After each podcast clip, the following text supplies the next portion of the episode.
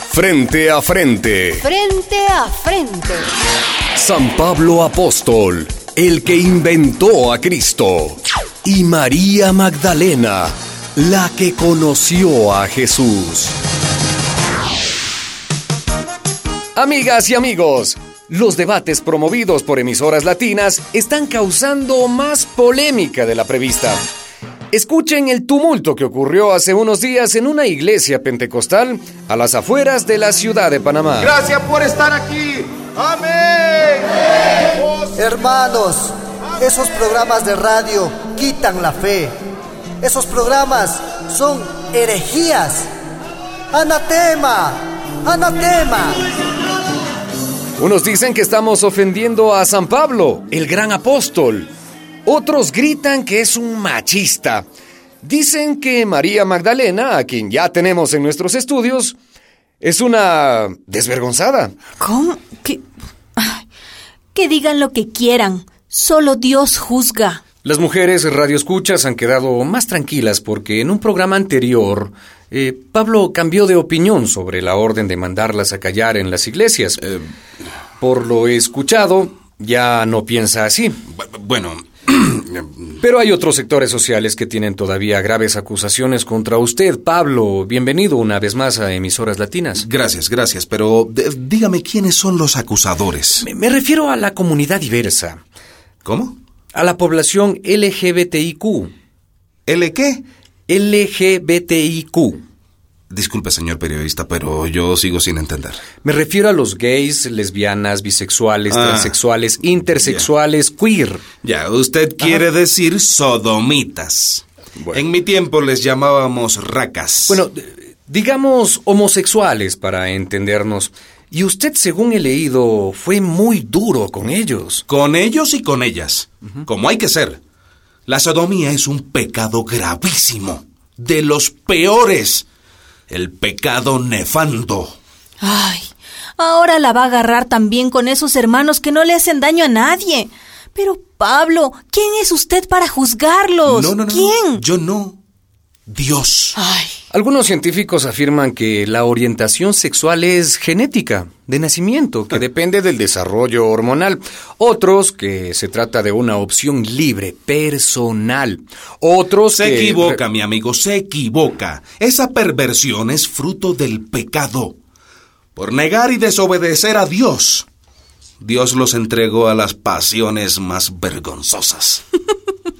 pues yo tenía una amiga allá en Magdala, muy honrada, muy buena, que era de ese grupo. Hmm. Y ella también se unió al movimiento de Jesús. Veamos, eh, me informan que en seis de sus cartas usted, apóstol Pablo, habla contra los homosexuales. Así es. Así que le pediré a Magali que nos lea algunos párrafos, por favor. En la carta a los romanos, Pablo habla de hombres que se encendieron en concupiscencia unos con otros, hombres con hombres, y de mujeres que cambiaron las relaciones naturales por antinaturales. ¿Cómo? También condenó a mujeres con mujeres. Pero por supuesto. Y en la primera carta a los Corintios escribe, no se equivoquen, ni los fornicarios, ni los adúlteros, ni los afeminados, ni los que se acuestan con otros varones. Es una lista larga de pecadores. Ninguno de estos heredará el reino de Dios. Así es. ¿Se le podría acusar de homofobia, apóstol Pablo? Bueno, eh, esa palabra no existía en mi tiempo. Pero como conozco el griego, sé que significa rechazo a los homosexuales. ¿Y usted los rechaza? Desde luego, los rechazo. Esos y esas no heredarán el reino. Palabra de Dios. Palabra de Pablo. Palabra de usted, Pablo. Esta mujer. Y de nadie más. De usted. De usted que fue fariseo. Hm. Y me parece que lo sigue siendo. Pero mujer impertinente. Ningún tú no has impertinente. Un momento, un momento, por favor. Deje primero. la discusión para después que tenemos una llamada. Aló, muy buenas, amigo. No tan buenas. Bueno, ¿por qué lo dice? ¿Qué le parece lo que estamos debatiendo? Me parece que hay que leer la Biblia. ¿Qué dice la Biblia en el libro de Levítico capítulo 20 versículo 13? Clarito lo dice. Si un hombre se acuesta con otro hombre es una abominación. Ambos deben ser ejecutados. Usted dice que hay que matarlos. Lo dice Dios. Matarlos. Al de arriba y al de abajo. ¿Qué hizo Dios con aquellos pervertidos de Sodoma y Gomorra? Fuego y azufre. ¿Usted apoyaría eso, Pablo? ¿Matar a los homosexuales? No, no, yo no dije que los mataran, sino que no entrarán en el reino. Ay, ¿y acaso es usted el portero del cielo? ¿Cómo? ¿Mm? ¿Pero quién es usted para decir eso? Yo no, el Señor Jesús. No, no, no, no, no. No meta a Jesús en esto. Que Jesús nunca dijo una palabra sobre estos hermanos, ni una palabra, ni media palabra. Yo estuve siempre a su lado y nunca le oí nada contra ellos. ¿Ni contra ellas? Ni contra ellas. Y mire que en Galilea había bastante, se lo aseguro. Pero a Jesús no le preocupaba eso. Él, él no colaba mosquitos. Mosquitos. Usted llama mosquitos al pecado contra natura. Pero ¿qué es eso de pecado contra natura? La naturaleza dice crezcan y multiplíquense. Crecer sí, crecen, porque cada vez hay más, pero no se pueden multiplicar. No le veo la gracia, señor periodista. Perdón. Emisoras Latinas, la emisora de las causas justas. Participa y llámanos al 000 144 7272. Tenemos a nuestra reportera Elena Martínez en Sao Paulo, Brasil, con una nota de interés. Adelante, Elena.